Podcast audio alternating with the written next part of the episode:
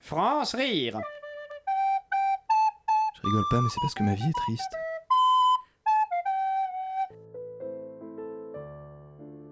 Bonsoir et bienvenue dans Qui sont-ils L'émission qui décortique les personnalités.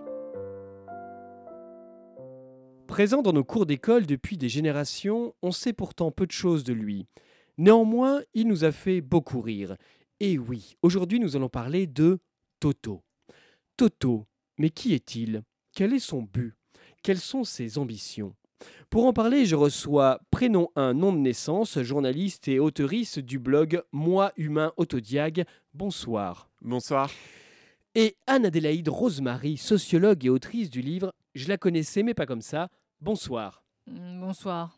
Alors, madame, monsieur, dame, que dire de Toto Écoutez, pour moi, c'est évident, Toto est problématique. Euh, prenons l'exemple de la blague de Toto aux toilettes. Laquelle Voilà, celle-ci. Euh, vous connaissez l'histoire de Toto au cabinet Moi non plus, la porte était fermée. Mm, oui, excellent. À vous trouver.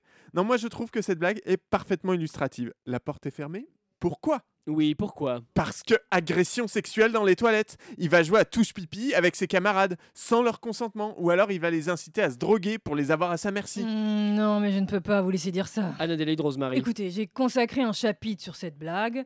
Pour moi, Toto est précurseur d'une transidentité.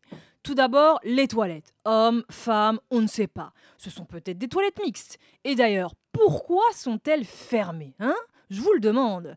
Peut-être que cela révèle la pudeur d'un enfant qui souhaitait vivre en aimant être une femme là où on le voyait exister comme un homme qu'il aurait désiré ne pas vouloir être. Mais ouvrez les yeux, Toto entretient une misogynie jusque dans la genrification des catégories socio-professionnelles, enfin. Mm, je vous en prie, n'exagérez rien. Ah oui, alors lisez n'importe quelle blague de Toto en classe. Eh bien, c'est Toto qui demande à la maîtresse. Stop Voilà, la maîtresse Il n'est jamais question du maître, mais toujours de la maîtresse.